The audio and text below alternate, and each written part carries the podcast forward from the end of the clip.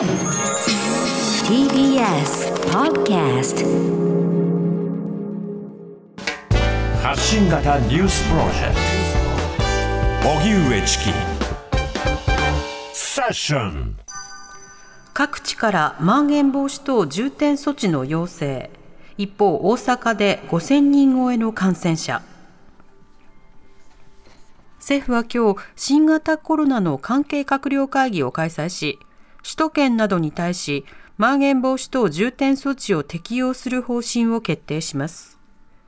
適用の要請をしているのは東京、埼玉、千葉、神奈川、群馬、新潟、愛知、岐阜、三重、熊本、宮崎、長崎です。現在、まん延重点措置は広島、山口、沖縄ですでに出ていて、飲食店への時短要請などの対策が取られていますが、感染者数の高止まりが続いています。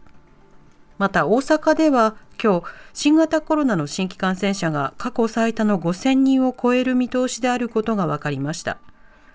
今後大阪府は府内の病床使用率が35%に達したらまん延防止措置の適用を要請する見通しで現在はおよそ29%となっているということです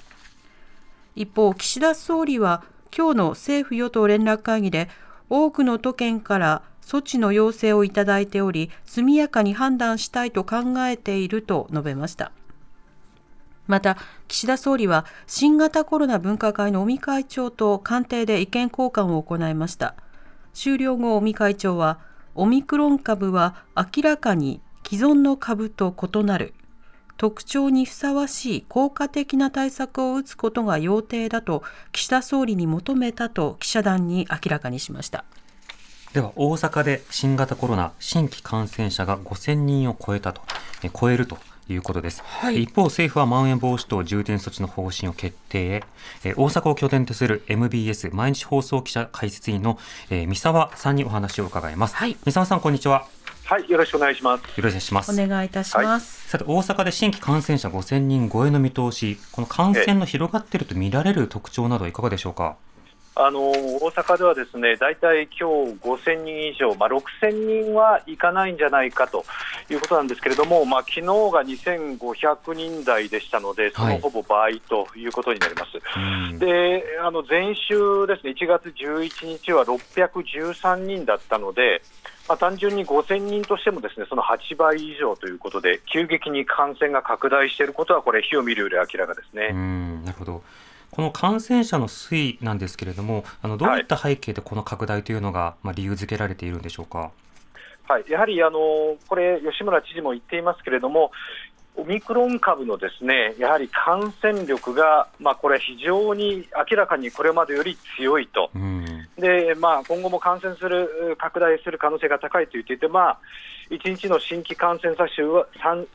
新規の感染者数は、まあ、過去最多を更新するだろうというふうに言っているんですけれども、はい、やはりそれにしても多いなという印象があります。で例えば大阪市の場合を例にとってみると、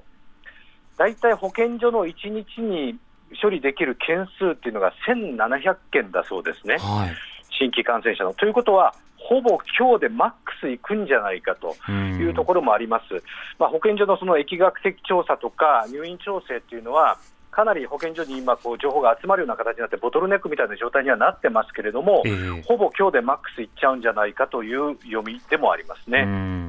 これ、病床の限界とはまた別に、行政の限界というのもありますし、まあ、例えばその軽症や経過措置の方々の、まあ、例えば、えー、経過観察のための施設というのも、これまた限界はありますよね。そうですね病床使用率、先ほどニュースでもありました通り、昨日の段階で28.9%で重症病床は1.8%と、まあ、こちらはまだ低いんですけれども、はい、あの急激にこれ、上がってきてます、で大阪の場合、ちょっと多めに病床を確保しているというのはありまして、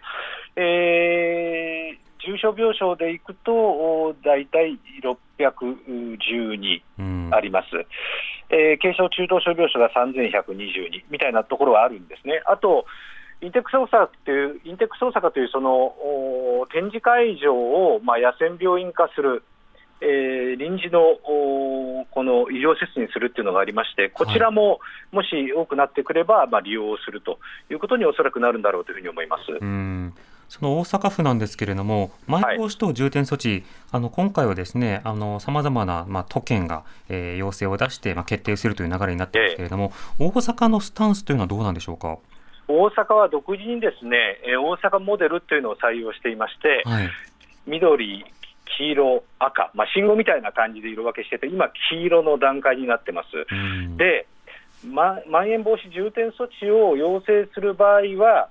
病床使用率が35%以上とというふうに吉村知事、明言をしています、今28.9、まあ今日もうちょっと上がってくると思いますので、まあ、それに近づいていくということになりますので、35%に達した時点で、まあ、本部会議を開いて、えーまん延防止重点措置をおそらく要請することになるんだろうというふうに思いますね。うんまあ、機械的に当然定めたあの尺度というか物差しで判断するというのは分かりやすい一方で先ほど、はいあのご指摘のような、まあ、行政などに対してはすでにこう逼迫をしているという状況を考えると、そうですまあ、町の声などどうですか？この判断の、まあ、スピードについては。ですね。ですから、あの今日まあ5000人超ええーということで、東京より多いんじゃないの？とい。うところと、それから客観的に見ると、まん延防止を要請する地域の病床使用率見てましても、例えば神奈川なんかは昨日の段階でまあ16%台ぐらいですよね、千葉も12%台ぐらい、大阪はそれに比べると、やはり病床使用率高いわけですよね。はい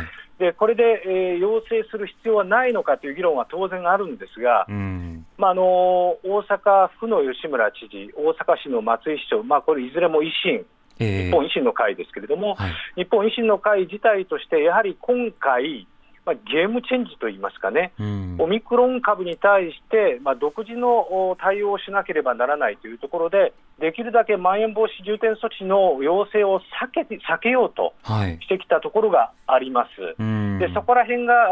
あ今回のそのまん延防止措置を今のところ要請しないという、えーところにつながってるんじゃないかなというふうに政治的に見るとそういうふうに思いますね。うん。それは例えば経済対策などを重視しているというようなそうした見方なんですか？そうですね社会経済をお回していくと。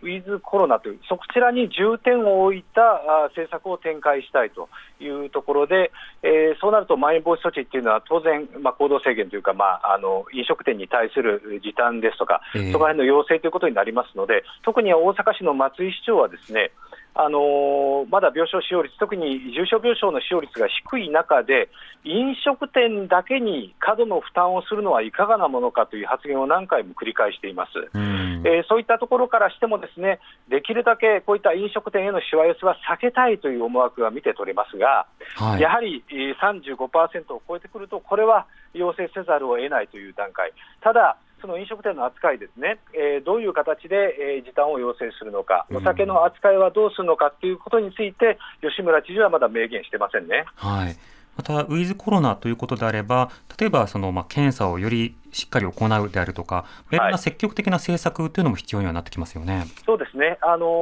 大阪、あのー他の自治体に先駆けて、PCR の無料検査などもお実施をしていますので、はい、えーそういうふうなところの対策も打ってきているというのは、えーまあ、確かなんですけれども、はい。それにしてもやはり数が多いというところで、えー先ほどから言っているような保健所のボトルネックっていうのはもう、もう当然起こりつつあるというところ、はい。えー日本維新の会は今、2類相当としているこの新型コロナの、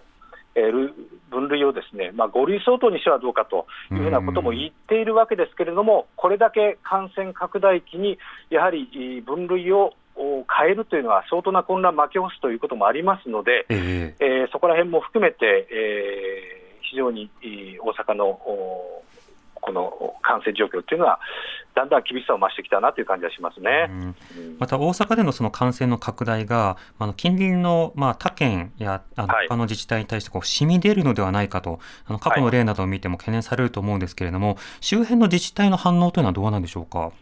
兵庫も大変増えてきてるんですね。はい、でまあ、大阪中心に京阪神と我々言いますが、京都、大阪、神戸ですね、でここら辺はやはり、列車でも道路でもつながっていますので、吉村知事も言ってるのは、その兵庫県と京府の知事と協議する、まあ、あの一体となって協議する協議体を立ち上げようじゃないかというふうに昨日言っていますので、おそらくまん延防止重点措置を要請する際も、ですね、はい。この3府県共同でと、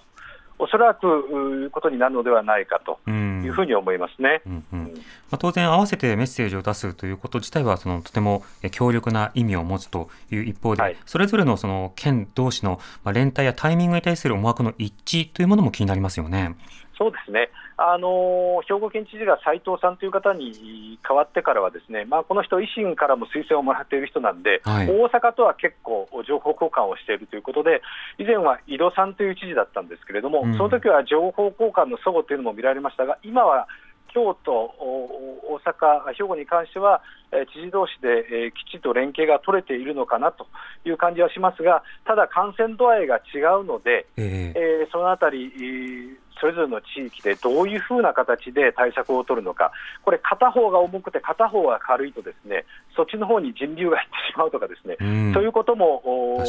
起こりうるので、はい。そこら辺はきっちりと連携することが必要だと思います。うんわかりました。三沢さんありがとうございました。はい、ありがとうごあざいます。りがとうございました。MBS 記者解説員の三沢はじめさんにお話を伺いました。TBS Radio 荻上チキセッション